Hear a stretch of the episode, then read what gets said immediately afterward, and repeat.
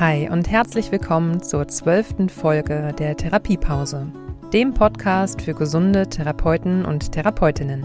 Mein Name ist Ina Kimmel. In dieser Folge verbringe ich meine Therapiepause mit Lena Schwientek. Lena ist psychologische Psychotherapeutin mit eigener Praxis in Köln. Mit Lena spreche ich in dieser Folge über das Thema Depressionen. Wir klären, was Depressionen überhaupt sind und welche Symptome damit verbunden sind. Was ist der Unterschied zwischen einer Depression und einem Burnout? Und was kann ich tun, wenn eine Klientin, ein Kollege oder eine Mitarbeiterin Symptome einer Depression zeigen? Lena erklärt uns, welche verschiedenen Therapieverfahren es gibt und hat konkrete Tipps für die Suche nach einem Therapieplatz. Also, hast du Lust dabei zu sein? Dann startet jetzt deine Therapiepause.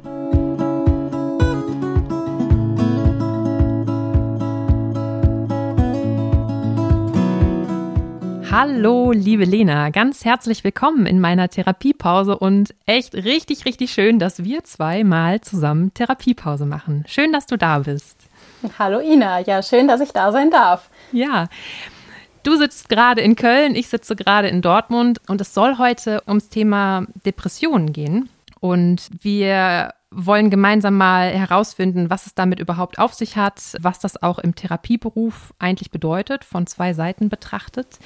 Einmal die Seite der Therapeuten und Therapeutinnen selbst, aber auch, was kann ich denn tun, wenn meine Patienten und Patientinnen depressive Züge haben oder depressiv sind.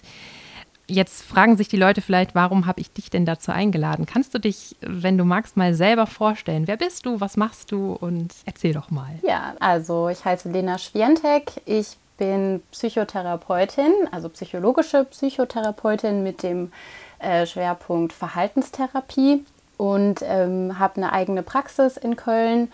Und ja, äh, ich glaube, dass ich auch ziemlich viele depressive Patienten in Behandlung habe. Ich habe auch eben noch mal so ein bisschen nachgelesen, so wie viel Prozent der Bevölkerung betrifft denn das eigentlich, weil ich das so im, im Alltag äh, ist das bei mir ja vielleicht auch leicht verzerrt, aber es ist natürlich ein großes Thema in der Psychotherapie und ich höre auf jeden Fall auch immer voller äh, Freude deinen Podcast, meistens auf dem Weg zur Arbeit und finde das äh, total spannend, auch immer wieder festzustellen, wie viel Überschneidungen es allgemein in den ähm, ja, Therapie- und Heilberufen gibt, ob das jetzt die Logopädie, Ergotherapie oder auch die Psychotherapie ist.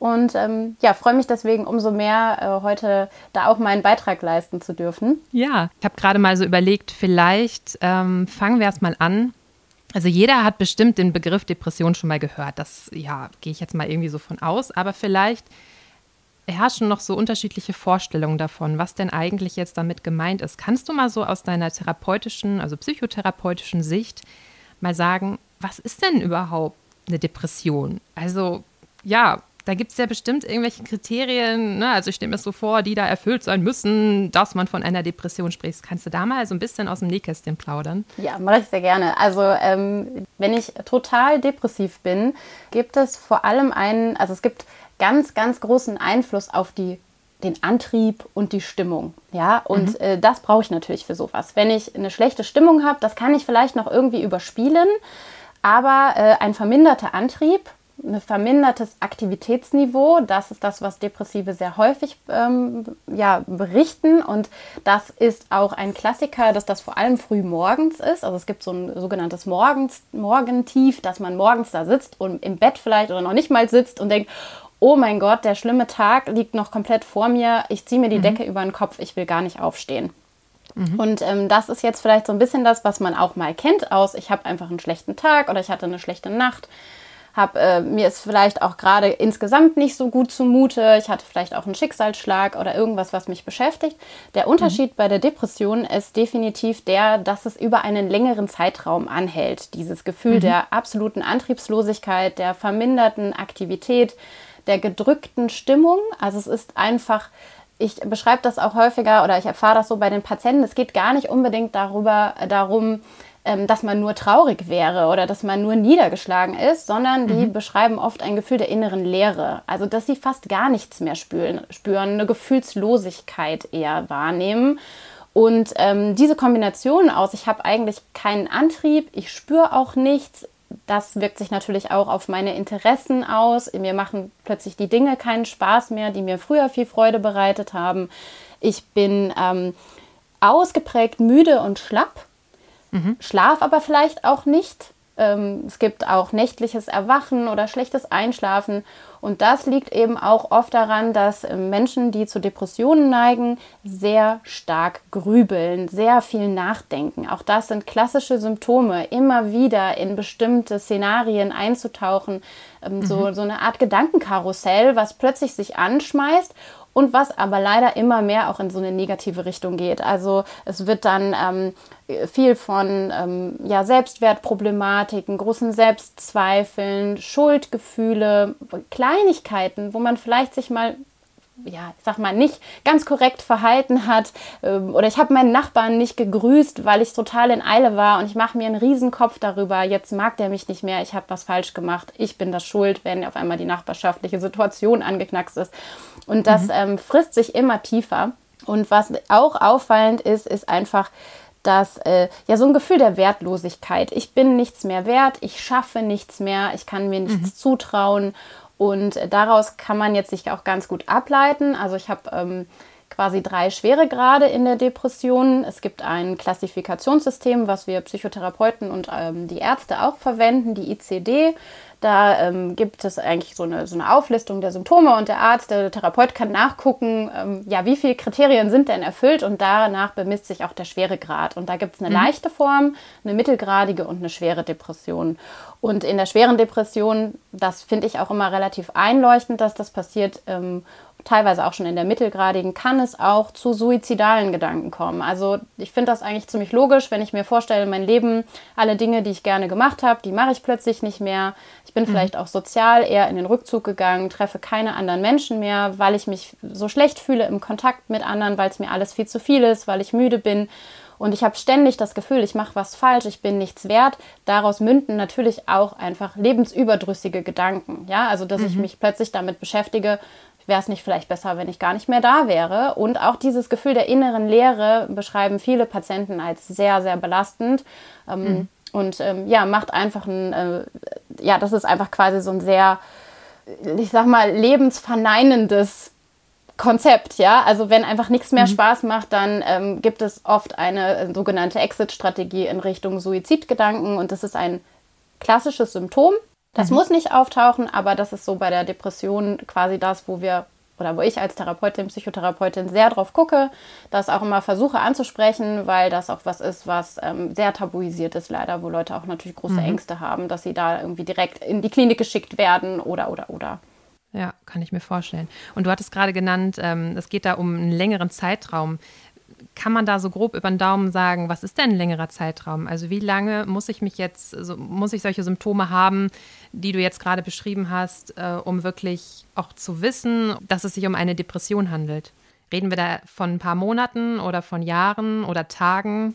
Also es ist tatsächlich so, wenn ich das jetzt richtig im Kopf habe, dass es in diesem Klassifikationssystem ähm, äh, äh, sind es drei Wochen, wo es anhaltend okay. da sein soll. Das finde ich tatsächlich relativ kurz, zumal Krass, ja, äh, die mhm. Depression oft eine lange Vorgeschichte hat. Also es ist äh, häufig so, dass die ersten Symptome gar nicht richtig wahrgenommen werden. Ähm, es gibt eine ganze Latte, die manchmal noch so dazukommt die erstmal auch vielleicht auf so eine rein somatische Schiene eingeordnet werden. Also ich schlafe mhm. plötzlich schlechter, ich habe weniger Appetit oder vielleicht auch mal mehr. Also das ist auch so ein bisschen die Krux an der Depression, die kann sich auch sehr ähm, sehr unterschiedlich darstellen, so unterschiedlich mhm. wie die Menschen sind, die äh, zu mir kommen, sind auch die depressiven Verläufe. Es gibt Leute, die haben einen klassischen Auslöser.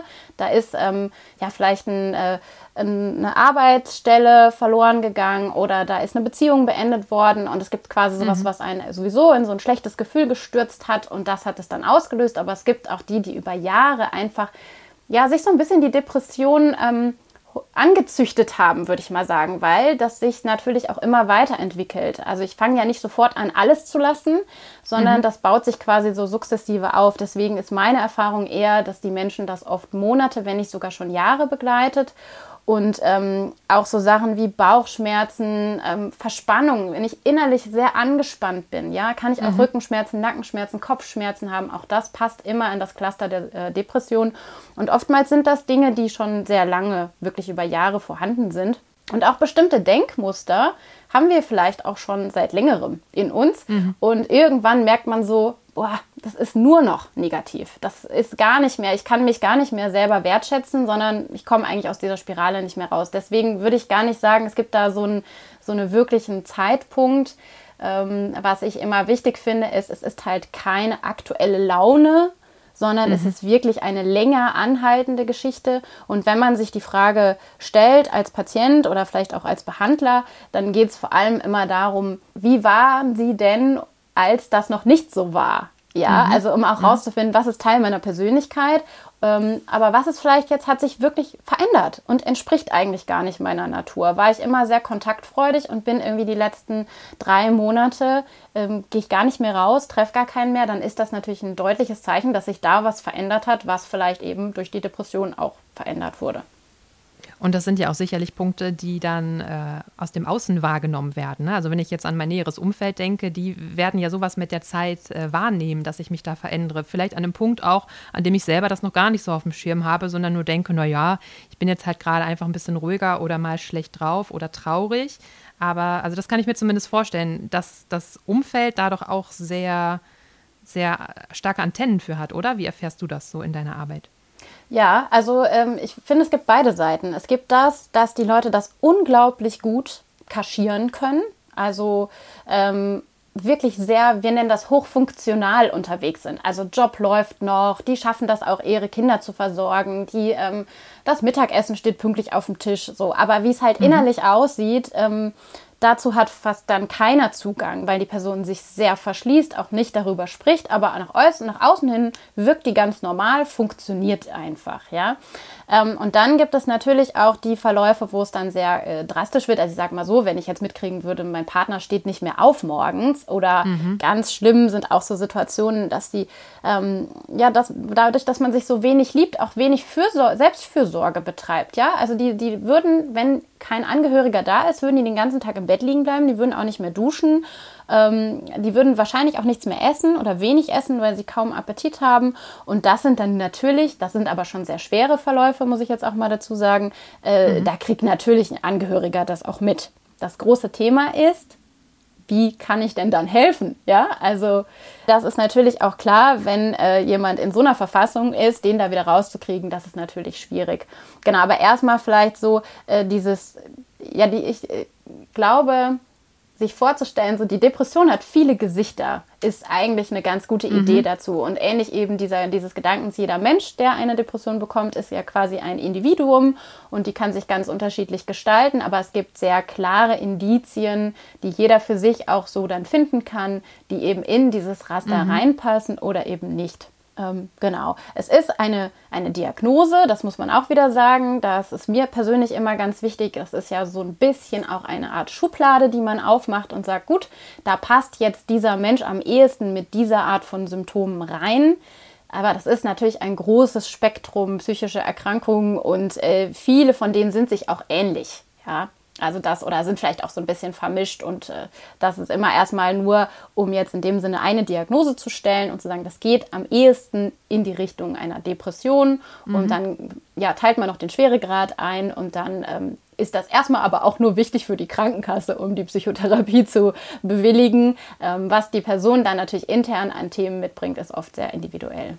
Okay, ja, also da sehe ich auch schon ganz viele Überschneidungspunkte jetzt in die äh, Heilmittelberufe. Ne? Äh, jetzt, ich kann nur aus der Logopädie sprechen, aber auch da ICD-10-Kodierung, ähm, das genau ist bei uns ja genauso und eben da auch, ne, wir haben eine Diagnose, aber natürlich, wir schauen, was steckt dahinter, also ein super individueller Ansatz, jetzt nicht, äh, genau, hast du ja auch gesagt, das kann ich mir auch sehr, sehr gut tatsächlich dabei vorstellen, dass es super wichtig ist, denn sonst ist es ja so ein, okay, wäre ja auch eine Intervention dann so sehr standardmäßig, okay, jetzt jeder bekommt das und das. Aber ähm, du bist ja jetzt Verhaltenstherapeutin. Was gibt es denn für verschiedene äh, Therapierichtungen? Vielleicht können wir da noch mal ganz kurz reingehen. Also wie arbeitest du mit deinen Klienten und Klientinnen in der Verhaltenstherapie. Und dann gibt es ja auch noch Psychoanalyse und solche Dinge, die ich schon gehört habe. Vielleicht kannst du da kurz ein bisschen aufklären.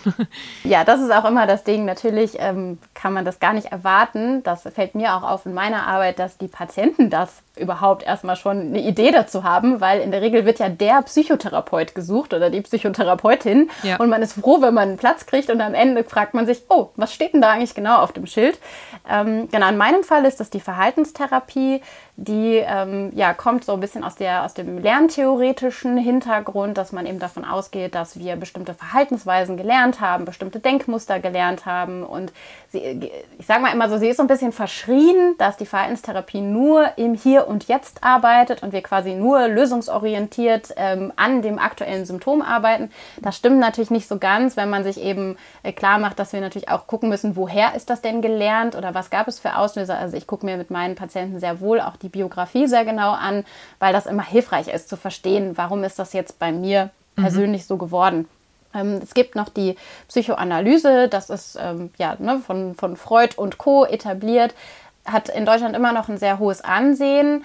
Ich persönlich bin da ein bisschen kritischer eingestellt, will ich ganz offen sagen, weil das, das Schöne da ist, dass es sehr viele Stunden gibt. Es gibt eine sehr enge Anbindung an den Therapeuten, die kommen oft mehrfach die Woche zur Therapiesitzung über Jahre.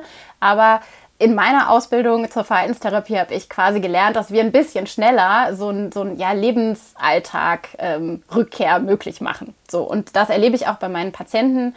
Und ähm, will aber eigentlich, ich glaube, jede Therapieschule hat da tatsächlich ihre Daseinsberechtigung und jeder Patient muss auch für sich entscheiden, welches Verfahren will ich da wählen. Das finde ich so ein bisschen schade, dass das nicht so transparent ist oft, dass es da auch mhm. im Vorfeld, dadurch, dass es so schwer ist, überhaupt einen Platz zu finden, hat man gar nicht die Möglichkeit für sich das zu entscheiden, ja. was da zu mir besser passt.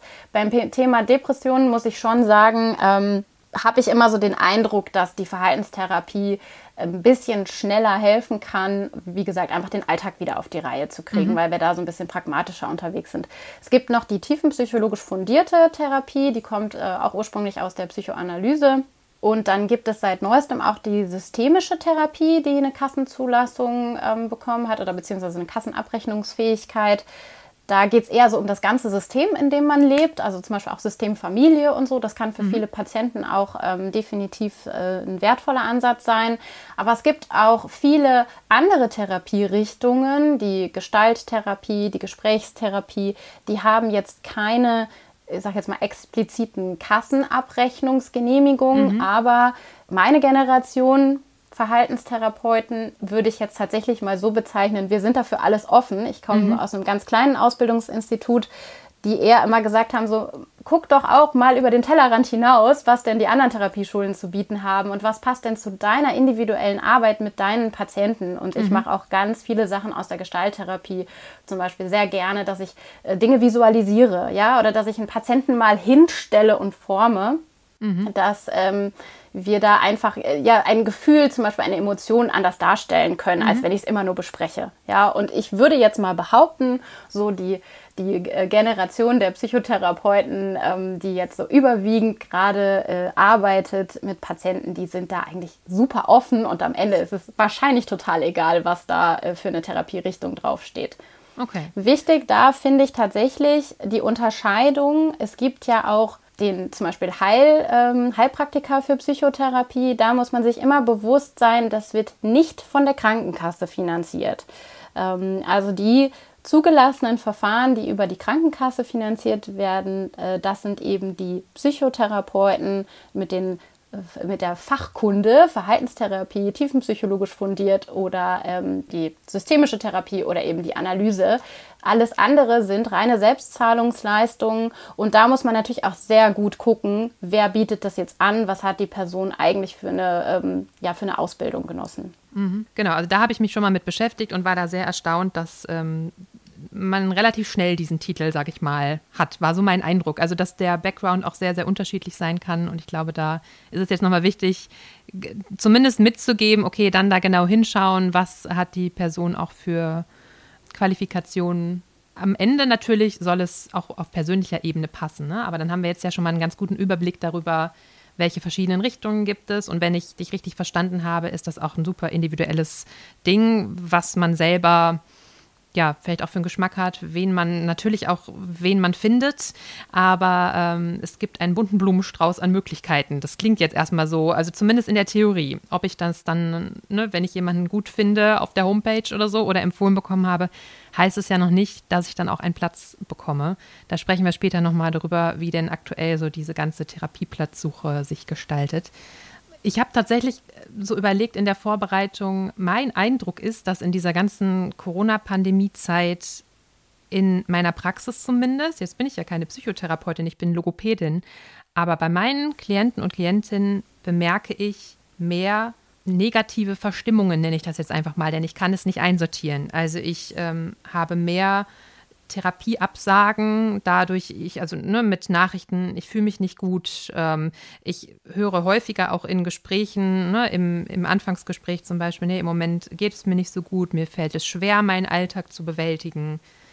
Ich weiß auch gerade gar nicht, ob die Stimmtherapie jetzt in meinem Fall, ähm, ob das überhaupt noch Sinn macht, weil ich kann mich da gerade gar nicht drauf konzentrieren. Das ist mir alles zu viel. Also da merke ich eh schon, in der Stimmtherapie, jetzt ich kann nur davon sprechen, weil ich das einfach mache, ähm, eh schon eine Art Häufung, weil das Thema Stimme einfach auch häufig sehr, sehr persönlich ist und so solche Verstimmungen, nenne ich das jetzt tatsächlich einfach mal, weil ich es nicht anders einsortieren kann, da echt reingrätschen in so einen Prozess. Und jetzt aber einfach auch noch mal in dieser ganzen Corona-Zeit ist mein Eindruck, dass es sich verstärkt hat. Kannst du da irgendwas zu sagen? Ist es wirklich so, dass jetzt in dieser Zeit es mehr Anfragen gibt? Also könnt ihr euch vor Anfragen nicht mehr retten oder kommt das erst noch? Wie ist so dein Gefühl oder auch deine Erfahrung mit Kollegen und Kolleginnen? Hm. Also ich glaube, das äh, eine ist, dass es immer sehr, sehr viele Anfragen gab und ähm, dass es aber trotzdem nochmal zugenommen hat. Mhm. Ich habe so ein bisschen jetzt gerade den Eindruck, es nimmt jetzt gerade wieder so ein bisschen ab, weil mhm. ja auch wieder mehr Sachen möglich sind. Aber ich finde, man kann sich das auch relativ gut herleiten, wenn man sich nochmal anguckt, was wir am Anfang besprochen haben, was denn so typische depressive ähm, Symptome sind. Ja, mhm. also ich ziehe mich zurück, ich mache nichts mehr, was mir Freude macht, mhm. ich treffe keine Menschen, ich mache keinen Sport mehr. Ähm, ich schlafe schlecht, ich esse irgendwie vielleicht relativ monoton und kümmere mich da nicht. Mhm. Und das sind viele Dinge, die in der Pandemie aufgrund der notwendigen sozialen Isolierung einfach weggebrochen sind. Also die Leute gehen nicht mehr regelmäßig zum Sport, weil bis, bis vor drei Tagen war hier in Köln zumindest jedes Sportstudio zu. Mhm. Ja? Jetzt ist auch nicht jeder der, der draußen äh, laufen geht, sondern manche Leute brauchen dieses Kursfeeling, um da eben auch ihr Programm zu machen. Dann habe ich ähm, keine Möglichkeit gehabt, meine Freunde zu treffen unter Umständen. Das heißt, ich habe automatisch auch so einen sozialen Rückzug erlebt. Und das nennen wir in der Psychotherapie Verstärkerverlust. Okay. Das passiert innerhalb einer Depression, definitiv, weil die Leute sich immer mehr einigeln, die verlieren immer mehr von ihren Verstärkern. Hier vielleicht auch mal so der Hinweis, was ich in einer ähm, Therapie dann auch mache mit den Leuten. Und zwar ganz klassisch am Anfang positive Dinge erleben, ja, Aktivierung, Sport, Freunde, eine Wochenstruktur aufbauen. Mhm. Ähm, dafür ist die Verhaltenstherapie bekannt. Also es gibt halt auch Wochenpläne, ähnlich wie ein Stundenplan in der Schule, ähm, kleine To-Dos, die man erledigt, wo man sich gut fühlt. So was Banales wie mal die Fenster putzen, am Ende ein Ergebnis sehen und sagen, wow, cool, ich kann wieder rausgucken und ich habe was geleistet, ich habe was geschafft. So Thema Selbstwirksamkeit, ne, zu merken, ich kann da selber was. Genau, mhm. ne, einfach wirklich wieder auch mhm. ins Handeln zu kommen. Und das war Zeit Zeiten von der, ähm, ja, diesen ganzen Schließungen nicht möglich. Also viele Dinge sind weggefallen und ich glaube, das ist so ein, so ein äh, ganz logischer Prozess gewesen, dass man dadurch auch einfach in sowas Depressives reinrutschen kann. Mir wurden ja viele von diesen Dingen einfach genommen und diese Selbstwirksamkeit oder irgendwie mir mein Trainingsziel zu stecken und das zu erreichen, das konnte ich plötzlich alles nicht mehr. Und ich konnte auch viele liebe Menschen nicht mehr sehen. Manche Leute können auch nicht gut über äh, Zoom und Co. kommunizieren. Die, die belastet das vielleicht eher. Die wollen auch nicht anrufen, sondern die wollen sich in echt treffen. Und das macht natürlich unglaublich viel mit unserer Stimmung. Wir sind, äh, wir sind Rudeltiere, ja. So äh, stelle ich mir das immer vor, wenn das jetzt alles weggefallen ist ähm, vor allem für Singles, das ist ja auch das, was jetzt ganz gut durch die Medien ging. Für wen war die, die Corona-Zeit dann besonders hart? Ja, natürlich Menschen, die alleine leben. Ja, das, da, da ist einfach ganz viel weggefallen und dass das zu Schwierigkeiten auch im, ja, im psychosozialen Bereich führt, ist eigentlich nur eine logische Konsequenz. Auch die Kinder- und Jugendtherapeuten haben ja ähm, auch einen Riesenzuwachs gehabt, auch da ganz logisch, ne, weil die Schule ist ein ganz wichtiger Faktor im Leben von Kindern oder, oder ähm, andere Betreuungseinrichtungen, wo die in soziale Interaktion kommen. Das ähm, ist wirklich, finde ich, nachvollziehbar, dass es da jetzt auch für manche Leute, dass es denen nicht gut damit ging. Ja, und das äh, ist jetzt hoffentlich wird es besser, aber die Anfragen sind hoch und das Thema, da haben wir auch schon gesagt, wie komme ich an einen Therapieplatz? Das ist eigentlich mhm. ein Dauerbrenner, seitdem ich mich mit Psychotherapie beschäftige. Aber es wird so ein bisschen was gemacht, sag ich mal. Es geht schon in okay. die richtige Richtung. Nehmen wir da jetzt nochmal diesen Fall, ich sitze da mit einer Klientin, die zur Stimmtherapie kommt und ich kenne die jetzt auch vielleicht schon ein bisschen länger und die war eigentlich immer so ganz fröhlich und auf einmal kommt so eine Phase, in der sie nicht mehr übt, Termine vergisst, nicht absagt oder so ganz kurzfristig. Mir dann auch erzählt, dass sie nur im Alltag irgendwie Schwierigkeiten hat. Ich sage jetzt mal nicht, wie ich jetzt damit umgegangen bin, sondern wir nehmen jetzt einfach mal nur dieses, dieses Fallbeispiel. Was sollte ich oder könnte ich so aus deiner Perspektive, was sind Möglichkeiten, was sind Tipps, die du mir vielleicht auch geben könntest? Was kann ich tun in so einem Fall, wenn so dieses Gefühl kommt, irgendwas stimmt doch da nicht, die ist doch irgendwie anders. Also, äh, ich bin ein großer Fan in, in meiner äh, Arbeit von Authentizität und äh, ja, tatsächlich bin ich, glaube ich, auch ein bisschen konfrontativer unterwegs. Das äh, bringt vielleicht mein Job auch so mit sich, dass man da eher mal Sachen anspricht. Und ich habe jetzt so ein bisschen den Eindruck, es ist ja oft sowas, wo man sich vielleicht nicht traut. Ich muss da immer an eine Geschichte denken aus meiner eigenen Ausbildung, wo eine ähm, quasi Kommilitonin äh, gesagt hat zu dem Dozenten, ja, nee, ich frage lieber nicht nach Suizidalität. Nachher bringe ich die Menschen auf doofe Gedanken und dann machen die das noch. Ja? So, die, das ist natürlich auch irgendwie nachvollziehbar zu sagen, oh mein Gott, ne? Ähm, stimmt, da muss ich vielleicht super vorsichtig mit sein. Wenn ich jetzt, oh mein Gott, jetzt nehme ich so ein Wort in den Mund, ne? So, haben Sie vielleicht äh, Depressionen, ne? brauchen Sie Hilfe nochmal anders als jetzt von mir.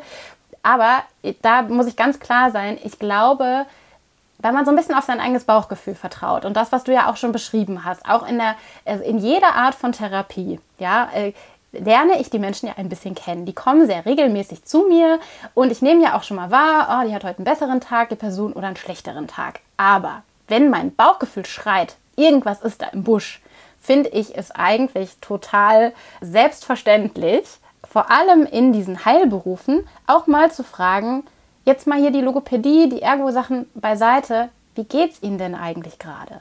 Ja, ich habe so den Eindruck, irgendwie ist es gerade, irgendwas ist gerade schwieriger. Sie haben so häufig abgesagt.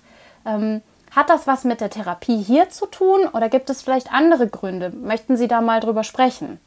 Ja, äh, dass ich einmal denke, so wirklich mal die Flucht nach vorne, weil ähm, viele Menschen trauen sich nicht in ihrem privaten Umfeld darüber zu sprechen. Ich höre häufig von Patienten so dieses, nein, ich wollte die damit nicht belasten, äh, die haben schon alle so viel um die Ohren oder äh, ne, der, der Mann versucht irgendwie äh, den, den Job äh, da äh, durchzurocken und äh, ne, die, die Frau sitzt da und ist völlig überfordert mit allem und sagt, ja, wenn ich dem jetzt damit noch komme, mhm. das kann ich nicht bringen. So, ne? Und dann ist es ja eigentlich ein totaler Türöffner, wenn jemand eigentlich Fremdes, aber trotzdem ein bisschen näher ran. So finde ich das auch immer in meinem Job. Ich bin ja eigentlich, ich bin nicht mit in der Familie, ich habe nichts mit dem Job zu tun, ich bin völlig außenstehend, aber ich bin ja trotzdem nah dran, weil ich eben eine gewisse Regelmäßigkeit ja. darstelle, weil die Person weiß, ah, dann ist mein nächster Termin, gehe ich wieder hin. Und das ist ein sehr, sehr guter Vertrauensboden, so Nährboden, für dass man so eine mhm. Frage auch mal stellen darf. Und ähm, vielleicht merkt man dann schon in der Antwort, hm, hatte ich da ein falsches Bauchgefühl, die Person ist da völlig klar und sagt auch sowas wie, ja, jetzt gerade ist wirklich echt stressig, aber ich habe jetzt schon irgendwie ein paar Dinge mir überlegt, wie ich das hier besser strukturiert kriege mhm. und dann läuft das wieder. Oder ja, kommt da vielleicht erstmal gar nichts oder ne, ähm, muss ich nochmal ähm, ja irgendwie sagen, ja, wir, wir, wir können das ja auch mal nächste Stunde, dass sie das einfach erstmal so mit nach Hause nehmen, dass mir das aufgefallen ist, wenn alles gut mhm. ist, ist ja toll, aber wenn es nicht gut ist, Sie dürfen das hier gerne auch mit hinbringen, dann vielleicht kann ich Ihnen ja auch eine Art von Hilfeunterstützung anbieten. Ja, also ich glaube einfach so in diese Richtung.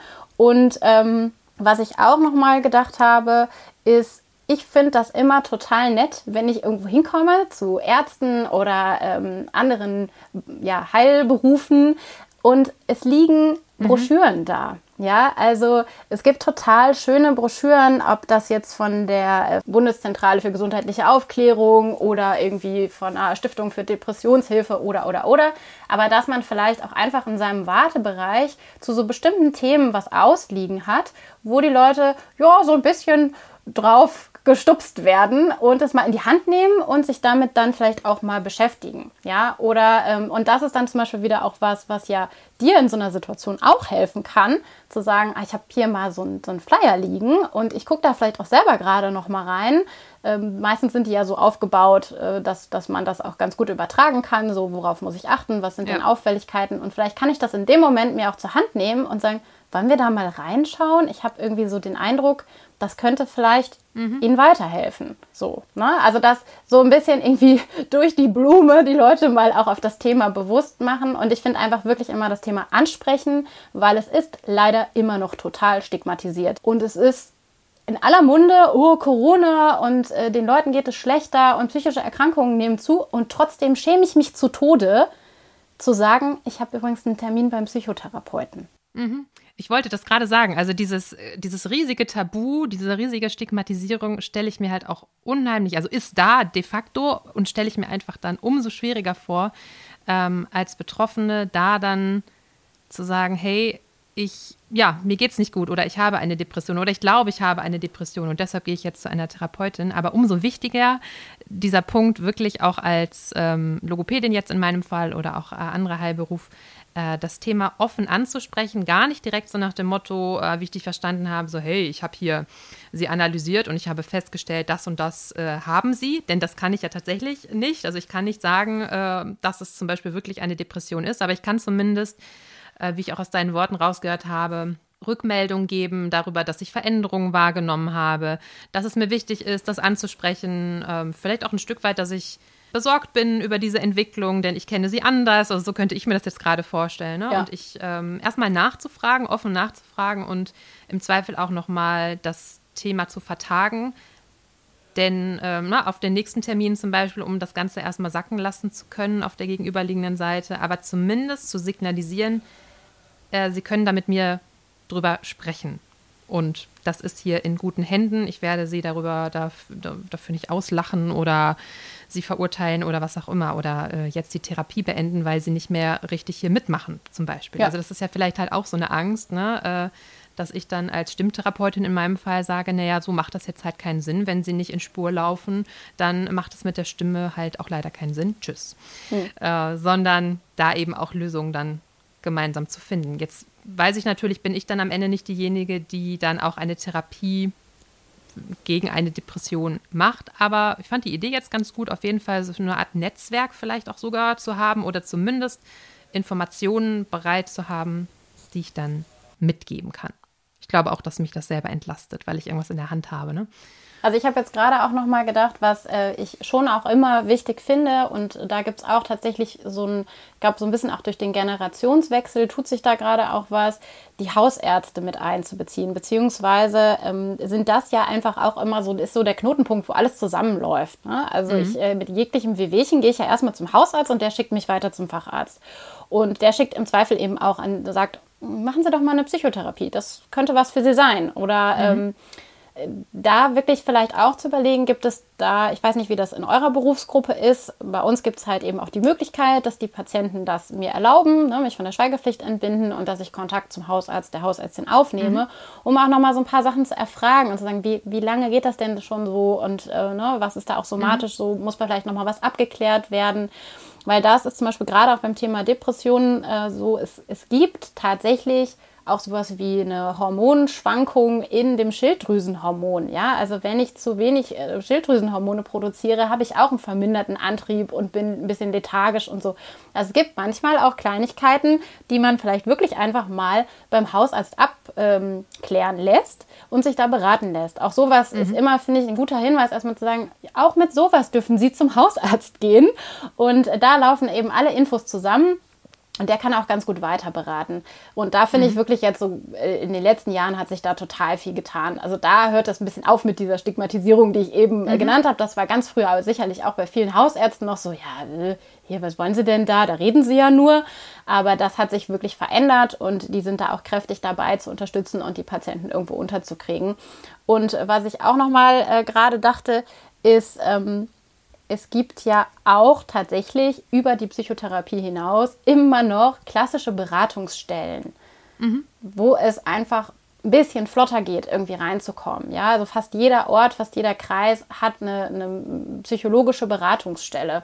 Und äh, manchmal ist das vielleicht ja auch was, wo man sagt, hier äh, gerade als behandelnde Person im, im weiß nicht, Logo, Ergo, Physio-Bereich, ich möchte jetzt gar nicht da irgendwie ein großes Fass aufmachen, aber ich thematisiere das mal und habe mhm. vielleicht von der örtlichen Beratungsstelle irgendwie auch einen, einen Flyer da oder so und kann die Leute auch dahin verweisen und sagen, vielleicht ist das ja was für sie, vielleicht wollen sie sich da ja nochmal melden und Hilfe suchen. Also es gibt schon, schon Möglichkeiten, da auch zu unterstützen. Ich finde, es muss, ist es natürlich auch von Behandler zu Behandler wahrscheinlich sehr unterschiedlich, ob man sich das traut, so offen das anzunehmen anzusprechen. Ähm, ich glaube, es ist der Beziehung eher dienlich und ähm, macht ganz viel, dass, dass man eben sieht, boah, hier werde ich auch als ganzer Mensch gesehen und ich werde, ne, wie du schon sagst, ich werde hier nicht weggeschickt deswegen, sondern ich werde quasi ernst genommen mit all meinen ja. äh, Sachen. Ich glaube, dass das immer einen positiven Effekt auch hat auf die anderen Themen. Da bin ich ganz tief von überzeugt. Ja. Mhm. Ja, echt gute Hinweise. Also ich glaube, da äh, ja, können wir alle schon mal, also hoffentlich, die, die jetzt zuhören, äh, schon mal viel mitnehmen und mal so ein bisschen gegenchecken, so, okay, habe ich das denn schon mal gemacht? Oder hm, wenn ja, was hindert mich? Es ist ja auch okay zu sagen, so, boah, ich finde, das ist irgendwie echt schwierig oder ich weiß nicht, wie ich das sagen soll. Ne? Auch sich das vielleicht erstmal einzugestehen als ersten Schritt, aber dann zu überlegen, hey, es ist aber schon, also wie, wie möchte man vielleicht auch selber, also ich, ich versetze mich jetzt in die Situation meiner Patientin zum Beispiel hinein.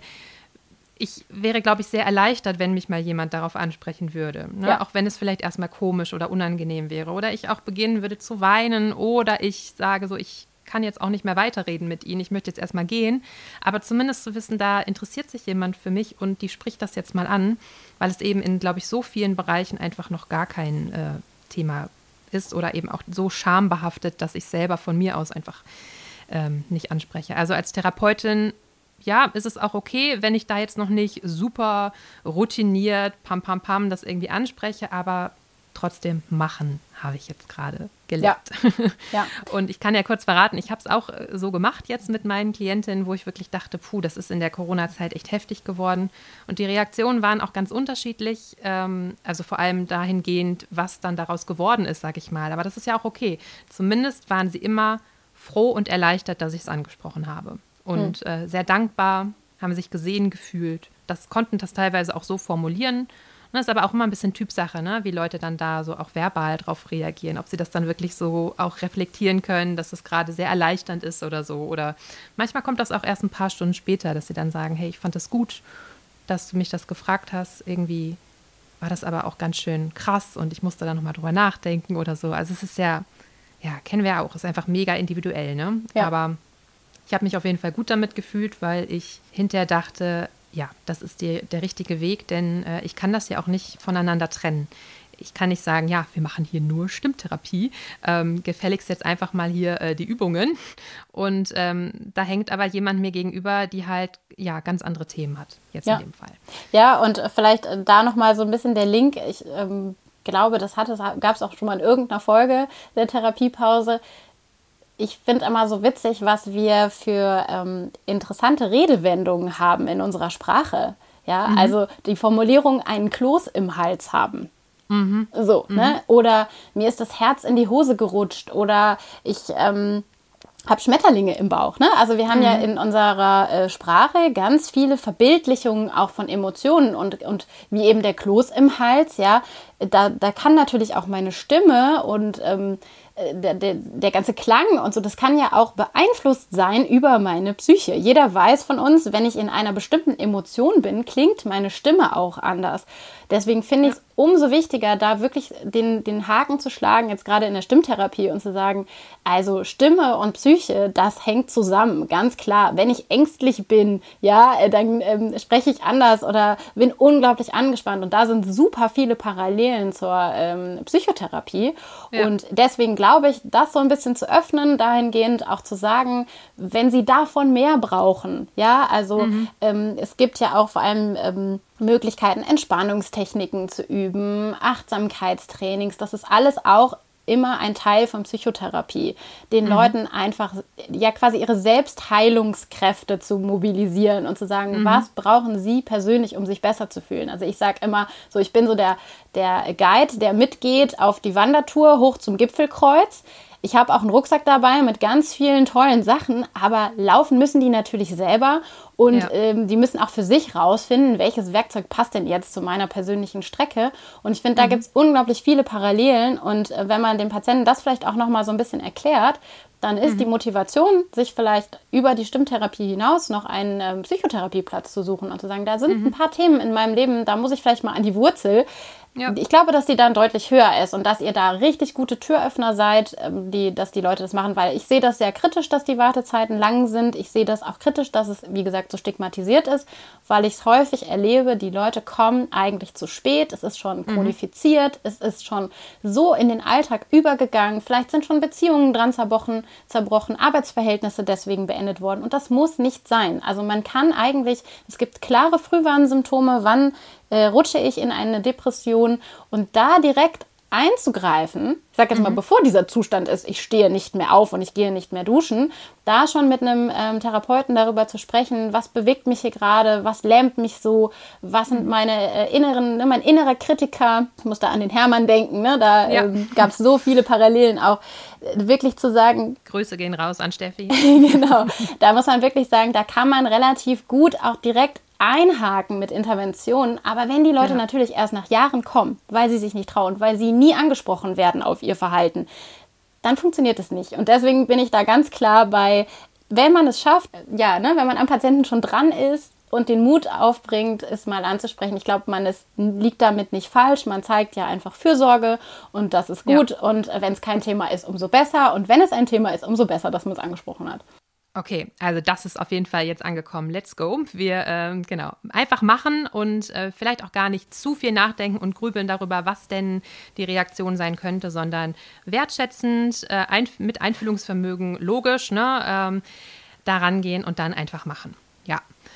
Jetzt habe ich gerade noch überlegt, wir haben jetzt gerade über die Stimmtherapie gesprochen, aber ich sehe auch ganz viele andere Möglichkeiten in anderen Therapiebereichen. Da könnt ihr Hörer und Hörerinnen vielleicht auch noch mal hinterher etwas zu sagen, aus welchen Therapiebereichen ihr das kennt. Ähm, das ja, oder wo ihr auch einfach schon mal mit Depressionen äh, zu tun hattet. Ähm, Im neurologischen Bereich kann ich es mir tatsächlich auch sehr, sehr gut ähm, vorstellen, durch Erkrankungen durch Unfälle etc., wo einfach Fähigkeiten dann nicht mehr da sind oder erst mühsam wieder sich äh, antrainiert werden müssen, dass da auch ja vielleicht häufig eine, eine Schnittstelle ist, wo Patienten und Patientinnen häufig mit Depressionen zu kämpfen haben. Aber sagt doch da einfach mal, was da so eure Erfahrungen sind und wie ihr vielleicht auch bisher damit umgegangen seid und wie eure Leute darauf äh, reagiert haben. Genau, da fällt mir übrigens gerade noch ein, ähm, das ist ja tatsächlich bei der einen ähm, Gruppe der Ergotherapeuten, die arbeiten ja tatsächlich auch sehr viel mit ähm, psychisch Kranken. Und da ja. finde ich zum Beispiel einfach nur wichtig, ähm, auf dem Schirm zu haben, Depressionen können auch wiederkommen. Äh, es gibt da auch leider äh, die Menschen, die das rezidivierend haben, also immer mal wieder mhm. Episoden auftauchen. Und da ist es natürlich auch total wichtig, sofort das Augenmerk drauf zu legen und zu sagen, oh, da gehen die Frühwarnsymptome wieder los. Ne? Da hat jemand ja. eben was erzählt und eigentlich war der doch die letzten Wochen so stabil, kommt vielleicht auch aus einer Klinikbehandlung und äh, soll jetzt gut in den Alltag integriert werden. Und wenn man da schon merkt, oh nee, da wird es irgendwie schwierig, dann ist es ja umso wichtiger, da sofort auch wieder, ähm, ja, ne, quasi das anzusprechen und zu thematisieren und zu sagen, ah, vielleicht sind Sie doch noch nicht so weit und gucken Sie mal, was, was können Sie jetzt nochmal machen, bevor das wieder zurückkommt. Also da direkt auch Hilfe anzubieten. Ähm, genau. Okay, ja, super. Jetzt haben wir diese Perspektive so auf unsere Klienten und Klientinnen gelegt. Jetzt würde ich gerne diesen Twist machen. Wir schauen mal auf uns Therapeuten und Therapeutinnen selbst. Denn auch da ist es ja einfach so, wir arbeiten alle in einem Beruf, wo wir ja auch sehr viele Themen mitbekommen, wo auch in unserem Privatleben mal Dinge schieflaufen oder, oder, oder. Also wir sind ja alle einfach auch nur Menschen. Und auch wir als äh, Heilmittelerbringende können ja in eine Depression geraten. Ja, gibt es da noch Unterschiede, was ich da tun sollte oder auch so von der Herangehensweise oder können wir das eigentlich so eins zu eins äh, kopieren von dem, was wir gerade gesprochen haben? Also ich frage mich, was ist jetzt, wenn ich wirklich morgens denke, ich kann nicht in die Praxis gehen? Ich weiß nicht, ob ich das heute schaffe, meine fünf äh, Patientinnen da zu behandeln. Was ist, also, weißt du, wie ich meine? Was mache ich denn dann? Mhm. Ja, ist auf jeden Fall eine spannende Frage. Ich hau hier mal ein paar Zahlen raus, ne? Ja, bitte. ich habe das nicht extra nachgeguckt eben noch. Sehr gut. Also 17, 17 Prozent der Deutschen, und das sind nur die 18- bis 65-Jährigen, haben mhm. mindestens einmal im Leben eine Episode, eine depressive Episode. Ja, das mhm. sind ziemlich viele muss man mal sagen. Ja. Vor allem, wenn man sich jetzt vorstellt, dass es natürlich das auch unter Kindern und Jugendlichen gibt. Äh, ne? Hier mhm. nochmal der Corona-Link, das hat ja wirklich tierisch zugenommen. Und natürlich mhm. auch über 65 bin ich nicht davor äh, äh, ne, geschützt, dass ich doch noch vielleicht eine depressive Episode bekomme. Bei vielen übrigens ist es auch der Eintritt ins Rentenalter, ne? dieses Bub, plötzlich ist der Job weg. Ich habe eigentlich die Freiheiten, alles machen zu können, aber mir fehlt Stra Tagesstruktur, äh, und so weiter und so fort. Ja, auch das ist ein klassischer Einstieg, kann auch von der quasi mit der Rente in die Depression. Das mhm. ist ähm, deswegen, ne, 17 Prozent, das ist viel. Es ist jede vierte Frau und jeder achte Mann. Also es gibt eine Häufung bei Frauen. Mhm. Äh, zwei bis dreimal so häufig stand in dem Artikel, den ich da jetzt rausgesucht hatte. Und äh, das ist natürlich auch wiederum jetzt ein bisschen der Link ich glaube, es ist in eurer Berufsgruppe ähnlich wie in meiner. Wir sind überwiegend Frauen. Das heißt, wenn man jetzt mal so durchzählt, äh, ganz einfach statistisch gesehen, dann betrifft das viele von uns. Ja, dass wir ja. also einfach gucken müssen und sagen müssen, gut, also das Thema Depressionen, das kann mich tatsächlich auch erwischen. Ja. Ähm, das soll jetzt keine Panikmache sein und so. Es ähm, kann ja genauso gut auch sein, dass man das nicht bekommt oder dass man es eben rechtzeitig spürt und schon gegenlenkt. Und es kann auch, finde ich gerade, sorry, vom ersten Impuls kann es auch erleichternd sein. Nicht, dass ich, äh, ja, hu, ich hab's, äh, sondern eher so, boah, es kommt wirklich so häufig vor und ich bin jetzt hier nicht die Einzige, die vielleicht so ein ja. Problem hat. Also das könnte ja auch ein Impuls sein, ne? Das, damit ist das Problem noch nicht gelöst, aber Vielleicht ist ja auch manchmal so die Idee, oh Gott, ich bin die Einzige, die hier so tickt und das kriegen doch sonst alle geregelt. Ich habe noch nie von jemandem gehört, die irgendwie da so in ihrem Therapiealltag oder als Praxisinhaberin oder als Angestellte in der Klinik irgendwie da so struggelt. Äh, äh, nein, das können wir jetzt schon mal Ne, also selbst wenn ihr die Geschichten nicht hört, wir haben ja auch schon über das ganze Thema Stigmatisierung gesprochen und auch über das Thema, wie gut in Anführungsstrichen manchmal Symptome vertuscht werden.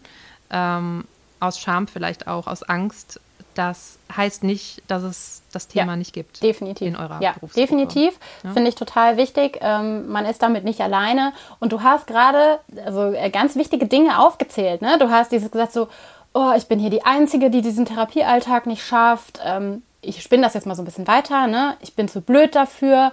Ich kann das hier gar nicht. Ich bin der totale Versager und, und, und. Da sind wir direkt in den, wir nennen die dysfunktionale Kognition, also quasi, die haben keine Funktion, außer dass sie meine Stimmung schlecht machen. Die sind 0,0 motivierend und antreibend und irgendwie ne, machen mhm. gar nichts Positives mit mir, sondern die bremsen mich aus. Und äh, das sind natürlich, ja. das sind so typische Gedankenkarussellgedanken. Ja, wenn ich mir die jetzt vorstelle, ich fresse die immer weiter in mich rein, dann bin ich tatsächlich nicht mehr in der Lage, meinem Job nachzugehen was ich jetzt wichtig finde in dem Kontext, es gibt ja den schönen Begriff des Burnout. Das wollte ich auch noch fragen. Was ist das denn dann? Ja.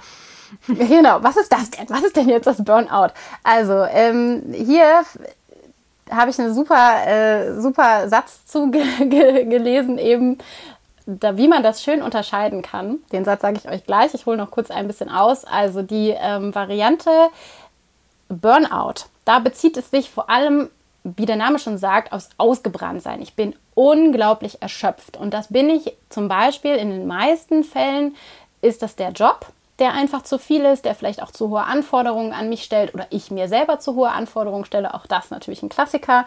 Ähm, das ist ein Zustand großer Erschöpfung. Das kann auch emotionale Erschöpfungsgründe haben, dass ich gerade in meinem Leben irgendwas sehr Emotionales äh, stattfindet, äh, weiß nicht, die Geburt eines Kindes, äh, plötzlicher Rollenwechsel. Ich kann aber auch umziehen und es ist irgendwie einfach gerade alles zu viel in mhm. meinem Leben, ja. Und ich merke, ich bin erschöpft, ich bin müde, ich schlafe vielleicht schlecht, ich wache vielleicht früher auf, weil ich wieder anfange zu grübeln, was muss ich noch alles tun und ich komme nicht mehr zur Ruhe. Der Begriff des Burnouts ist eigentlich in dem Sinne, ich kann nicht mehr auftanken. Ich habe keine Möglichkeit der Regeneration. Aber viele Dinge, die da auftauchen, viele Symptome, sind eng verwandt mit der Depression. Deswegen, es gibt die, die, das Burnout quasi auch gar nicht als Diagnose, sondern man würde da im Zweifel als ähm, Arzt oder Psychotherapeut eine äh, depressive Episode kodieren oder eine Anpassungsstörung. Auch sowas ähm, gibt es da noch, was so in diese Richtung geht. Zu sagen, da ist gerade irgendwas in meinem Leben, gerade an das kann ich mich nicht gut anpassen mit den normalen Strategien, die ich sonst zur Verfügung habe, komme ich einfach nicht mehr auf mein Akku wird aufgeladen, sondern mein Akku ist eigentlich dauerplatt. Und ähm, jetzt komme ich zu dem Satz, und ich finde, das beschreibt es eins zu eins. Die Depression reißt mit beim Burnout kann ich in den Urlaub fahren, kann viel schlafen, kann gut essen, kann mich von diesen Themen lösen, kann sagen, ich möchte einfach nicht äh, mehr an Arbeit denken, ich mache mich jetzt mal frei, ich halt, äh, schalte das Handy aus, ich hole mir ein gutes Buch und je nachdem, wie lang mein Urlaub dann noch ist, merke ich, wie der Akku sich wieder auflädt, wie sich die Themen vielleicht auch wieder ein bisschen legen und sortieren lassen und nach einer gewissen Zeit der Regeneration geht es mir besser. Wenn ich mit einer ausgewachsenen Depressionen in den Urlaub fahre, habe ich die auch mhm. da. Ja, diese ständigen Selbstzweifel und genau dieses Problem, irgendwas ist in der Disbalance. Äh, es gibt ja auch Hinweise darauf, dass im äh, Gehirnstoffwechsel eben eine, ein Ungleichgewicht von den Neurotransmittern ähm, vorliegt. Das geht natürlich nicht einfach im Urlaub weg. Es kann vielleicht sein. Nur weil ich nach Mallorca ja, fliege. Genau. Nee, das, äh das ist, die Depression ist mit im Gepäck, die habe ich da und auch all meine Verhaltensmuster werde ich da auch, vor allem über einen längeren Urlaub, ähm, würde ich die da eins zu eins wieder auch machen. Ich würde auch irgendwann im Hotelzimmer einfach liegen bleiben und mir denken, die sollen da unten ihren Animationsquatsch machen, mhm. ich bin nicht dabei. Ja, und ähm, das ist tatsächlich, finde ich, so die, die, die Unterscheidung. Also das eine ist ein Erschöpfungszustand, der ist da, der ist auch beunruhigend erstmal für diese Menschen. Da sollte man auch definitiv ähm, nicht zu lange fackeln und sich eben die Auszeit gönnen, damit das nicht chronisch wird, weil dann sind wir ja auch wieder in der Depression. Ähm, aber es ist tatsächlich keine komplette Depression in dem Sinne, weil man noch Möglichkeiten hat, wieder Entspannung und, und Ruhe und so zu lernen und darüber wieder aufzutanken. Ja, mein erster Impuls ist gerade das dann aber, ich weiß nicht, ob das richtig ist, aber mein Gefühl ist, dass viele von einem Burnout reden und aber eigentlich eine Depression vielleicht auch dahinter steckt oder sie es sogar vielleicht wissen, aber ist das ist der Begriff Burnout einfach so ein bisschen der schickere Name, weil es ist so ein so ein modern, also ist alles nicht toll, aber weißt du, wie ich meine? Äh, ich mhm. ähm, viele Leute, die von einem, ich hatte einen Burnout, die irgendwie davon erzählen, wenn ich jetzt so die, die Punkte durchgehe, die du heute zum Thema Depression gesagt hast, dann waren es eher diese Punkte, die ich da so abgespeichert habe. Also ist es so, dass man eher lieber, wenn man das überhaupt so ja, fast schon provokativ sagen kann, dass es schöner ist oder mehr in die Gesellschaft gerade passt, dass man einen Burnout hatte und aber eine Depression noch schwieriger zu betiteln ist? Oder bin ich da auf dem Holzweg? nee, also gebe ich dir völlig recht, oder bin ich auch bei, das ist tatsächlich auch wieder dieses Thema der Stigmatisierung, dass es eher möglich ist zu sagen, ich habe einen Burnout und es ist übrigens auch für den Patienten, die Patientin mehr möglich, das auszusprechen, als zu sagen, ich habe eine Depression, weil es eben ähm, ja, weil es oft so schwierig ist, für, äh, da, da quasi sich diesen Hut anzuziehen und damit durch die Gegend zu laufen. Ne? Eigentlich ist es eine Erkrankung wie jede andere. Also wenn ich mir den Magen verstimmt habe, dann würde ich das auch so sagen. Oder wenn ich eine Grippe habe. Aber ähm, wenn ich eine Depression habe, dann nenne ich es lieber Burnout, weil ähm, ich glaube, das liegt auch so ein bisschen daran, dass wir alle mit dem Burnout eben das Berufliche verbinden, dass man eben davon ausgeht, das ist jemand, der hat voll durchgepowert, immer bis ans Limit, 22 Uhr noch im Büro gesessen dann noch zum Sport gejettet und äh, drei Stunden Schlaf reichen. Ja, das ist ja auch was, was in unserer Gesellschaft total äh, gehypt wird, wo, wo ne, eben keiner daneben steht und sagt, immer völlig verrückt, was du da machst und gar nicht gesund, sondern es ist ja in vielen Jobs leider auch immer noch so, ähm, ja, dass die Leute auch so verheizt werden. Mhm. Und ähm, das ist dann äh, sicherlich schicker, zu sagen, ich habe das, ich habe ein Burnout, weil das assoziiert eben, äh, ich habe ich hab zu viel gemacht, als ich habe zu wenig gemacht. Ich glaube, mit der Depression wird auch immer Faulheit verbunden. Oder es gibt auch immer noch Menschen, die glauben, die Menschen wären einfach faul und haben keinen Bock, irgendwas zu machen. Mhm. Ja, und das ist ja nun mal so, also man muss sich das wirklich so vorstellen, man kann die Dinge, es geht plötzlich nicht mehr. Das ist wie Stecker raus, ja? Und das ist nicht, dass die das nicht möchten, sondern ganz im Gegenteil, die wollen das, aber sie können nicht mehr. Und da jetzt vielleicht so der, der äh, Link eben ne, zu, zu uns Therapeuten, da beziehe ich uns Psychotherapeuten auch mit ein. Natürlich ähm, geht es genau darum, diese kleinen Feinheiten auch bei sich selber zu beobachten. Mhm. Aber man muss das ja auch lernen. Also man kann ja nicht von jetzt auf gleich feststellen, uh, ich, äh, es geht mir nicht gut oder so. Es gibt einfach viele Menschen, die gar nicht so den direkten Zugang zu sich selbst haben, die gar nicht unbedingt direkt spüren, wie es ihnen mhm. geht. Und ähm, da gibt es aber Hoffnung. Mhm. Das kann man nämlich lernen. Auch das mache ich viel mit Patienten. Also wirklich ähm, zu lernen, wie hängen meine Gedanken, meine Gefühle, meine Verhaltensweisen oder auch bestimmte Situationen zusammen und wie kann ich da Einfluss drauf nehmen? Oder wie kann ich vor allem erstmal das wahrnehmen? Ja, wie fühle ich mich denn gerade? Und was macht denn ein bestimmter Gedanke in mir für ein Gefühl?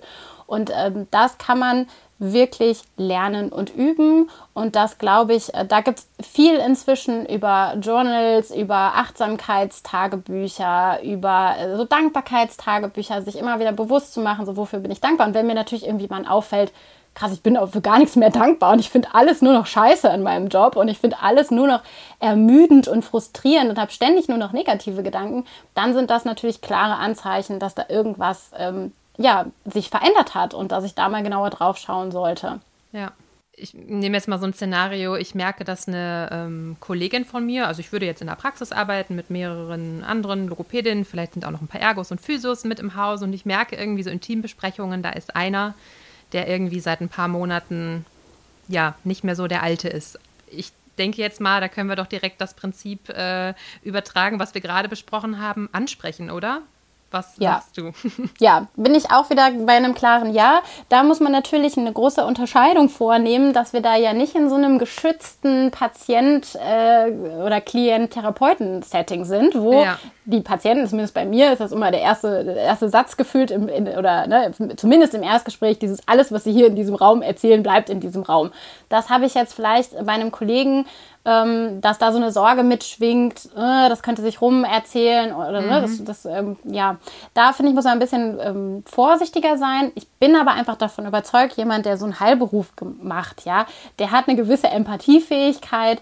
Ich finde immer das, was du eben auch schon gesagt hast, dieses wie würde ich mir das selber wünschen? Mhm. Ja, wenn, wenn es mir nicht gut geht, wenn ich merke, irgendwas ist schwierig gerade in meinem Leben oder ich es vielleicht auch noch gar nicht gemerkt habe, ähm, wie würde ich mir das wünschen, dass mich jemand darauf anspricht? Natürlich nicht in dem Team-Meeting vor allen, so hier Hans-Peter, du bist aber auch in letzter Zeit ja total Depri, was ist denn da los? Ja, lach doch mal. Hast du Burnout oder was? Ne? Und am besten noch irgendwie oder sich darüber lustig mhm. Nein, das werden wir natürlich alle so nicht machen, sondern zu sagen, gut, ich suche mir mal irgendwie einen passenden Moment, wo ich die Person beiseite nehmen kann. Mhm.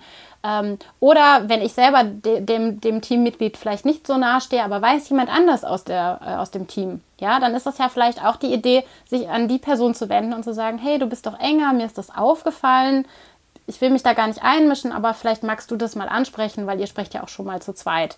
So, ne? Ähm, ich glaube wirklich auch da ist es wichtig, das mal zu thematisieren, aber eben sehr, sehr wohlwollend und natürlich sehr vorsichtig, weil es da nochmal ein anderer Kontext bezüglich, ja, eben Schweigepflicht und Co. Mhm. ist als im, im Therapiesetting. Ja.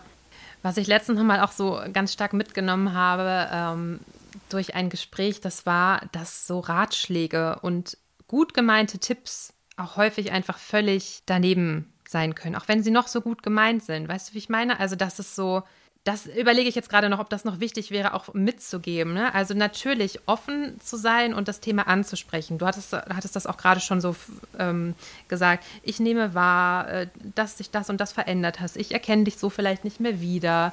Ähm, ich mache mir Sorgen. Das würde ich jetzt zum Beispiel zu einer Kollegin sagen. Ne? Ich, ich mache mir irgendwie Sorgen, wenn ich sehe, wie du ähm, hier im Moment so drauf bist und ich frage mich, ob es dir nicht gut geht. Also eher mal in offenen Fragen das so zu formulieren, als dann vielleicht so direkt im nächsten Schritt sehr, sehr viele Ratschläge um die Ohren zu hauen. Weißt du, wie ich meine? Also ich an deiner Stelle würde dies tun, das tun, das tun, das tun.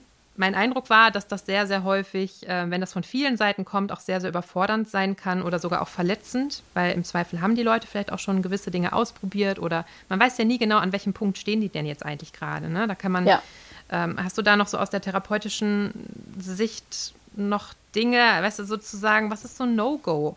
Also ich habe gerade ganz lapidar auch so dieses so, lach doch mal. Also so blöde Sprüche, ich glaube, da brauchen wir vielleicht sogar gar nicht mehr drüber reden, aber ich sage es nochmal ganz bewusst, es geht ja eben nicht darum, dass die Leute sich jetzt halt einfach nur mal anstrengen müssen und dann halt auch wieder fröhlich sind, ne? Also, sondern. Ich sag nur, reiß dich doch mal zusammen. Reiß dich doch mal zusammen. Ja, das ist der, der Begriff reißen, ne? Oder beiß doch mal die Zähne zusammen. Mach doch einfach mal. Steh doch einfach morgens auf, kann doch nicht so schwer sein. Mhm. Ja, also da muss ich echt sagen, äh, oh, ich glaube, die Liste ist lang, was da äh, Patienten berichten über ähm, ja, völlig unnötige Kommentare aus dem Umfeld. Ja, klar, wenn man es noch nie erlebt hat, es ist wirklich unvorstellbar, mhm. aber ähm, das hilft natürlich überhaupt nicht, weil, wie gesagt, ja, es ist niemand da, der eine, eine Depression toll findet. Also äh, da zu sitzen und zu merken, ich werte mich selber massiv ab, es geht, das geht an meine Grundsubstanz. Ich, ich liebe mich selbst nicht mehr. Ja, ich kann mich selbst nicht mehr ausstehen. Ich gucke in den Spiegel und denke, wer ist das?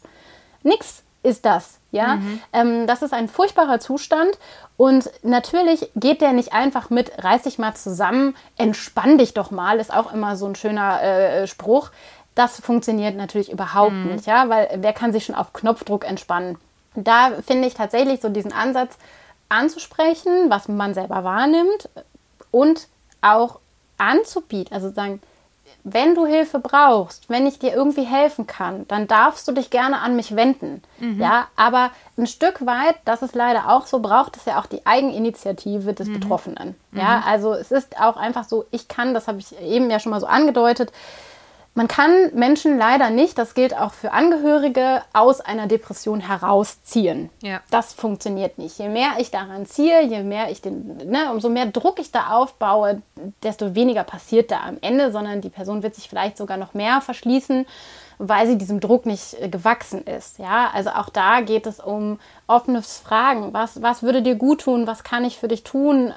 Wo soll ich dich unterstützen? Mhm. Ja, und dann ist sowas hilfreich, wie zu wissen, welche Telefonnummern gibt es oder gibt es eine nette Broschüre oder kann ich mal da gibt es wirklich 1036 Sachen. Also Thema Depressionstest, ja, bei äh, der Google-Suche eingeben und wupp, entsteht da eine lange Liste und das sind auch ganz gute Sachen bei. Also da gibt es Sachen von der Dep Deutschen Depressionshilfe, da gibt es Sachen von Kliniken explizit, da gibt es ähm, zum Beispiel dieses I Fight Depression, äh, die ähm, sich ganz viel damit auseinandersetzen. Es gibt diverse Apps und so. Also man kann auch vielleicht sowas dann erstmal sowieso als Angehöriger oder eben Kollege, Kollegin, Freund, Freundin, etc. Mhm. Ja, ähm, kann ich mir das ja auch erstmal angucken, mich so ein bisschen reinlesen und dann überlegen, okay, das kann ich vielleicht ne, meiner Freundin, meiner Kollegin mal zuspielen und sagen, hier, schau dir das vielleicht mal an, wir haben da ja drüber gesprochen, vielleicht findest du dich da wieder und da stehen unten übrigens auch so ein paar Links und ähm, vielleicht hilft dir das ja. Ja, ja also ich finde irgendwie eher so dieses, den Zuspruch im Kontakt bleiben mit den Leuten, weil das Schlimme ist ja, dass sie den Kontakt verlieren zu den anderen, dass sie nur noch in ihrer eigenen Welt leben und äh, da hartnäckig zu bleiben. Also wenn man das auch in seinem persönlichen Umfeld merkt, da, da taucht jemand ab, was sicherlich jetzt unter Corona zum Beispiel sehr, sehr schwierig war, überhaupt zu tracken. Ne? Wie geht's denn meinen engsten Freunden? Sitzt da jetzt meine Freundin hochdepressiv gerade in ihrer kleinen Wohnung? Oder ja, ist sie isoliert, weil sie, weil sie die Corona-Restriktionen einhält? Da ähm, war das sicherlich schwierig zu erkennen. Aber wenn man so ein Gefühl hat, echt am Ball bleiben und ähm, da gibt es auch viele Hilfe für Betroffene ähm, oder Angehörige eben. Ne? Mhm. Also, dass man da wirklich erstmal guckt, was, was finde ich darüber raus, was passt und was kann ich dann an Hilfen anbieten. Trotzdem zu guter Letzt muss man leider sagen, die Heilung kommt nur durch den Patienten selbst mhm. und auch durch dieses Einsehen, ich habe da was, ich leide unter einer Depression und ähm, ja, dann auch diesen mutigen Schritt zu machen, sich dem zu stellen. Weil es ist natürlich, das kann man sich jetzt vorstellen, nach dem, was ich erzählt habe, es ist natürlich ein anstrengender Weg, da rauszukommen. Ich muss unglaublich diszipliniert sein, deswegen klappt das gut mit so Wochenplänen und so weiter und so positiven Verstärkern. Was hilft mir, da rauszukommen? Und das ist am Anfang wirklich richtig, richtig hart und richtig Arbeit. Im Zweifel auch gut mit einer Unterstützung einer medikamentösen Therapie. Mhm. Ähm, aber da muss ich auch leider sagen, also Psychiater sind fast noch schlechter zu bekommen oder schwieriger zu finden als Psychotherapieplätze. Ich habe viele Patienten, die sogar aufgeschlossen wären, die sagen, ja, ich würde das mal ausprobieren als Unterstützung und die einfach keinen Psychiater finden, der sie behandelt und ihnen das Medikament verordnet. Mhm. Das macht auch unter Umständen der Hausarzt. Ähm, manche sind da aufgeschlossen, andere wiederum nicht. Mhm. Aber ne, auch das, es gibt Möglichkeiten zu unterstützen, aber es ist natürlich ein anstrengender Weg. Und ja. da ist es toll, wenn man Unterstützung hat von Freunden, Kollegen, Familie. Aber den, den Weg, diese, diese Erkenntnis muss beim Patienten selbst da sein. Ne? Also einfach bei der Person sagen, ich habe ein Problem, ich brauche Hilfe. Da haben wir jetzt schon eine ganz gute Überleitung gefunden zum Thema Therapieplatzsuche. Also wir haben jetzt gerade gelernt, einen Psychiater zu finden, ist scheinbar noch schwieriger, aber gucken wir doch jetzt mal nach der Therapieplatzsuche. Ich habe letztens irgendwo aufgeschnappt, dass es eine Art Vergabesystem, Hotline, Homepage gibt. Äh, ist das richtig? Und wie kann ich denn jetzt ganz konkret mich auf die Suche machen? Ich möchte gerne in Dortmund oder dem Umfeld, ich als Ina suche jetzt eine Therapeutin. Ich möchte gerne Verhaltenstherapie machen, habe ich mir überlegt. Ähm, ja, und ich habe auch schon mit meinem Hausarzt gesprochen und der würde mich da auch unterstützen. Was ja. tue ich? Was mache ich, Lena? ja, oh mein Gott, ja, das ist, äh, das ist tatsächlich das schwierige Thema da. Mhm. Also leider, leider ähm, wird es schwierig bis hin zu Glück, muss ich leider so sagen. Also ähm, ich kann ein bisschen was dazu sagen, wie das bei mir abläuft. Ich glaube, dass das jeder Therapeut auch noch mal ein bisschen anders regelt, aber ich kann das gerne einmal ähm, umreißen, wie ich das mache. Aber so quasi das Vorgeplänkel ist suchen, suchen, suchen, suchen. Okay. Es gibt diese Nummer, von der du sprichst, das ist die, inzwischen können wir sie alle 116117. Mhm. Und da kann man nicht nur einen Impftermin vereinbaren, sondern man kann dort auch sich an die Terminservicestelle vermitteln lassen. Es gibt seit, ich glaube, das kam mit dieser Umstrukturierung 2017, ähm, wo die Psychotherapierichtlinie auch so ein bisschen verändert wurde. Da gab es die Idee, dass die Psychotherapeuten eine äh, zum einen eine festgelegte Telefonzeit in der Woche haben, in der sie telefonisch erreichbar sind. Mhm. Was ja äh, auch logisch ist, weil wir sitzen ja auch, ne, so wie bei euch, auch viel in Behandlungen, können dann nicht telefonieren, können dann nämlich eben auch nicht mit den Patienten neue Termine ausmachen. So, das ist jetzt schon mal gesetzlich geregelt, dass wir alle eine gewisse Zeit an unserem Telefon zu sitzen haben, um mit mhm. den Patienten in Kontakt zu kommen. Ähm, das, was die Terminservicestelle macht, ist dann noch ein bisschen äh, darüber hinaus, die wissen von Therapeuten, die freie Plätze haben. Mhm. Die melden das dahin. Ah. Müssen die das melden? Automatisch? Oder? Also es ist, hm. ja, ich muss das melden, aber ich habe eigentlich keine freien Plätze. Also das heißt, es kommt, bei mir kommt das tatsächlich nicht wirklich vor, äh, dass ich einen wirklichen Therapieplatz frei habe. Da komme ich gleich nochmal so ein bisschen drauf, weil es ist wichtig, das Prozedere zu kennen. Aber ähm, es ist trotzdem so, es gibt sicherlich immer mal Kollegen, die durch irgendwas ruft da einfach keiner mehr an und die da plötzlich sitzen und sagen, oh krass, ich könnte jetzt mal fünf neue Patienten aufnehmen. Und die machen das natürlich. Ne? Die melden das an die Terminservicestelle oder es gibt auch größere Ambulanzen, Zusammenschlüsse von ähm, Therapeuten oder es gibt auch ähm, immer noch die guten alten Ausbildungsinstitute, ähm, wo Leute in Lehrpraxen mitarbeiten und vielleicht einfach mehr freie Plätze da wären. Und die melden das an diese Terminservicestelle und die vermitteln dann quasi den Kontakt. Mhm. Ja, ähm, das ist, soll auch ähnlich funktionieren für die Fachärzte. Da habe ich jetzt tatsächlich äh, noch keine wirklich guten oder viele, ich kann nicht von vielen Erfahrungen berichten. Ich habe das jetzt meinen Patienten auch immer gesagt zum Thema Psychiater. Da mhm. steht halt auch immer so nach dem Motto, in fünf Wochen müsste man einen Facharzttermin bekommen. Aber dann wird man jetzt irgendjemandem geschickt. Und das ist nun mal in der Psychotherapie und ich finde auch in der Psychiatrie oder grundsätzlich in vielen Arztgruppen ja einfach wichtig, dass man ein gutes, ähm, ja, eine gute Beziehung zueinander hat, dass man sich da auch wohlfühlt und dementsprechend passt es eben auch manchmal dann leider nicht. Mhm. Deswegen empfehle ich allen Leuten, die bei mir anrufen äh, oder mir eine E-Mail schreiben, wirklich ganz aktiv weiter zu suchen. Es gibt ähm, jeweils immer, bei uns hier ist das die, äh, die Kassenärztliche Vereinigung Nordrhein, in Dortmund, ähm, glaube ich, Westfalen-Lippe. Und die haben ähm, die Therapeutensuche. Da kann man auch eine Fachrichtung anklicken, kann man eben Psychotherapeut und Verhaltenstherapie schon anklicken. Man kann seine Postleitzahl angeben und dann spuckt der im Rahmen von, weiß nicht, fünf bis zehn Kilometern erstmal alles aus, was da mit kassenzugelassenen Therapeuten in dem, ähm, ne, wer da quasi alles niedergelassen ist, mit Telefon und E-Mail-Adresse und Sprechzeiten und so weiter. Mhm. Und dann kann ich nur empfehlen, da wir ja jetzt alle dazu verpflichtet sind, diese Telefonsprechzeit anzubieten, wirklich da auch anzurufen. Weil dazwischen geht ein Psychotherapeut nicht ans Telefon. Und der, wenn man sich vorstellt, dass, wir, dass manche Kollegen wirklich hunderte von Anrufen montags auf ihrem Handy haben, nein, wir rufen die nicht alle zurück, weil wir in dieser Zeit lieber Menschen behandeln. Ja, das ist, glaube ich, was, das kann ich grundsätzlich besprechen. Es gibt wenig Praxen, die, die Personal haben, die dann sowas abarbeiten würden. Das ist eigentlich so, wir sind eigentlich alle immer so eine äh, One One-Man-Show. Jeder hat da seinen, ähm, ja, hat eben seinen Therapieraum und ein Telefon oder ein Handy und ähm, macht das eben selbst. Und deswegen ist es wichtig, in diesen Sprechzeiten anzurufen. Okay. Mhm. Und es gibt Therapeuten, die führen ganz klassisch Wartelisten. Da kann man sich also draufsetzen lassen. Die, die, sagen dann manchmal auch, können das vielleicht ganz gut abschätzen, wie lange das dauern wird. Nicht erschrecken, das sind oft mehr als drei Monate. Und wenn wir das jetzt nochmal den Link setzen zu, zu, unserem Gespräch vorher, dann sind drei Monate in diesem Zustand äh, nicht gut. Nee. Äh, das heißt, ich würde immer weiter suchen, ja, weil ähm, was bei mir zum Beispiel so ist, ich gucke eigentlich von Sprechstundenzeit zu Sprechstundenzeit in meinen Kalender, gucke mal durch meinen Patientenstamm und sage, okay, ist jetzt wieder der Punkt, wo ich irgendwie langsam wieder Sprechstunden anbiete, weil ich kann neue, neue Leute aufnehmen, weil ich finde das besser, eine Perspektive zu haben mhm. und den Leuten dann auch sagen zu können, ja, prognostisch kann ich sie auch in die Therapie aufnehmen, als immer nur zu sagen, ich kann ihnen eine Sprechstunde anbieten, aber nichts darüber hinaus. Okay. Das ist auch für dich deprimierend, oder? Total. Ja, das ist, äh, das ist einfach schade. Ich bin auch verpflichtet, diese Sprechstunden zu machen.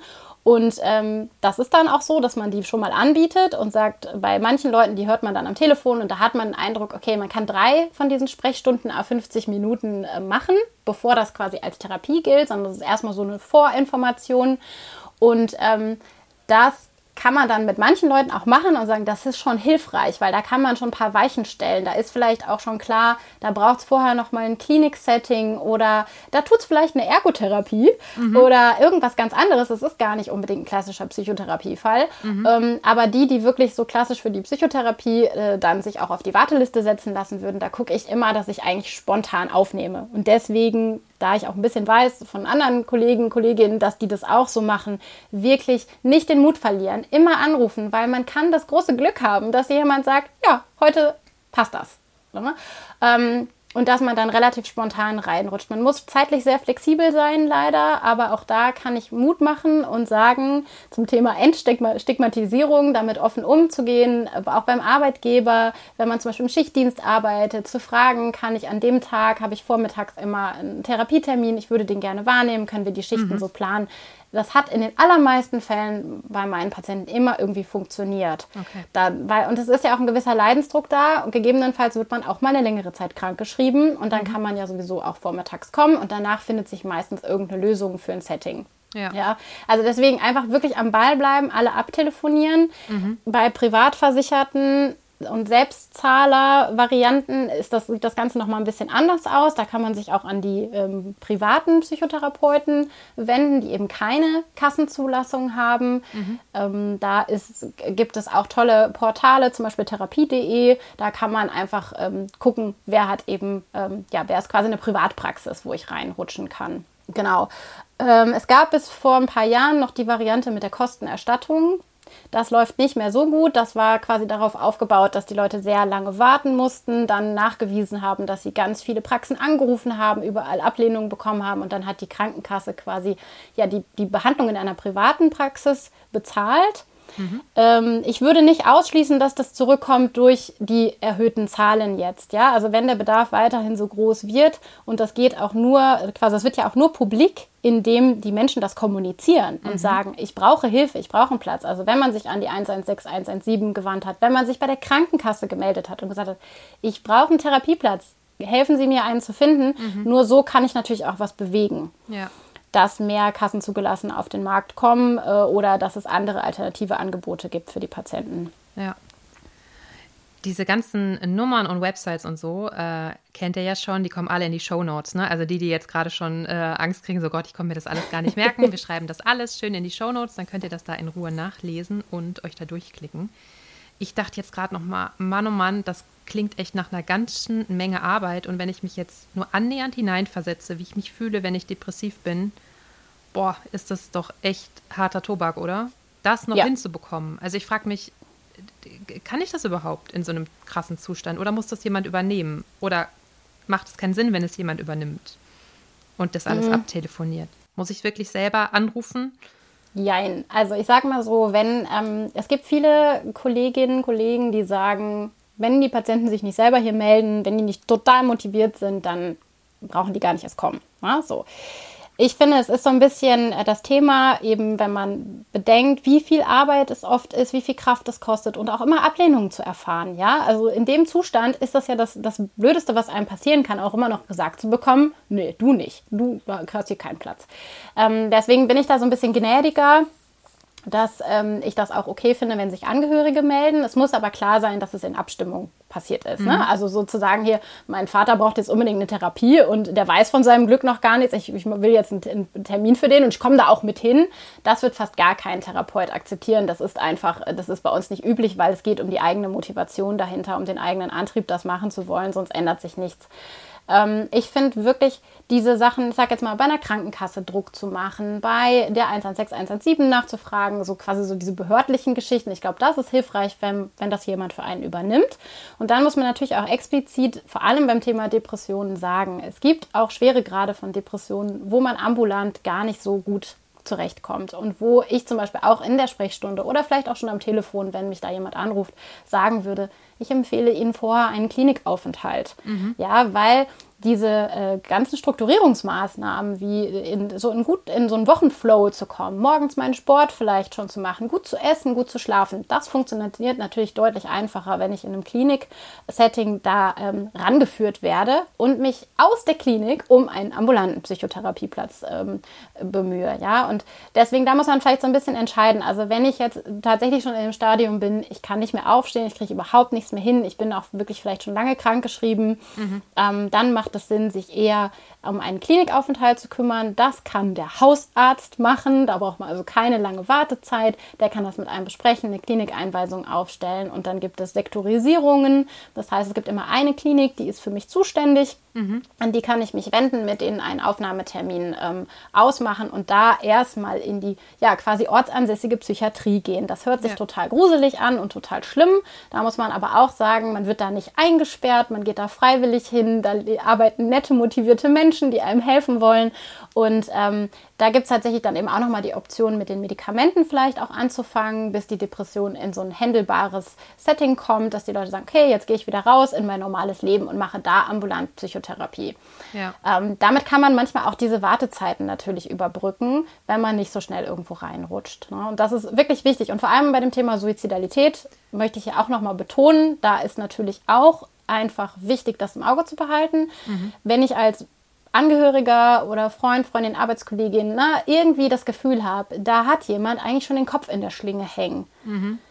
Sprecht das bitte aktiv an und ähm, seid euch nicht zu schade, im Zweifel auch mal einen Notarzt anzurufen oder mhm. im krassesten Fall die Polizei. Ja, weil das ist einfach so, das ist gefährlich, wenn die Leute sich da ihren äh, negativen Gedanken hingeben und ähm, ja, vielleicht auch schon sehr konkrete Pläne ausgearbeitet haben. Also das wirklich aktiv nachfragen, wenn man da schon im Gespräch ist. Mhm. Wie sieht das aus? Hast du dir das schon überlegt? Wie würdest du das machen? Und äh, wenn darüber das so, so arg ist, wirklich das Gespräch in die Richtung zu denken und sagen, ich glaube, du brauchst wirklich Hilfe und äh, ich möchte dich jetzt in die Klinik begleiten und da kannst du ein paar Tage zur Ruhe kommen und das gucken, dass das wieder weggeht, weil das ist natürlich einfach, ähm, ja, da hört es dann auf. Ne? Da sollte man nicht mehr abwarten, sondern ja. wirklich aktiv Hilfe anbieten. Und im Zweifel, wenn ich mir, wenn ich da selber Angst habe, dann kann ich jederzeit ähm, quasi den Notruf tätigen und da geht auch erstmal eine nette, fürsorgliche Stimme dran, die fragt, was ist denn der Grund Ihres Anrufs? Und da kann ich auch sagen, ich habe hier einen Freund sitzen, dem geht es so schlecht, der hat, ähm, der erzählt mir von Suizidgedanken und ich mache mir große Sorgen. Wäre es vielleicht möglich, dass Sie mal jemanden hier hinschicken zu mir zur Unterstützung und wir das gemeinsam besprechen, weil ich weiß gerade nicht, was ich tun soll. Und das geht auch immer. Oder die sagen dann sofort, na, packen Sie, können Sie den mitnehmen, bringen Sie den in die und die Klinik, da gibt es dann ein Gespräch und dann ja. Ähm, schaut man da weiter. Kann ja auch sein, dass man dann wieder nach Hause geht und alles ist okay, aber dann wurde es wenigstens einmal besprochen und ähm, man muss sich nicht nachher die, die, die Sorge machen, dass man, ja, dass man nichts getan hat. Ne? Das ist wirklich wichtig beim Thema Depressionen. Okay. Ja, echt ein sehr, sehr guter Punkt nochmal. Stand hier auch noch auf meiner Liste, den ich unbedingt noch ansprechen wollte. Jetzt äh, danke, dass du schon angesprochen hast.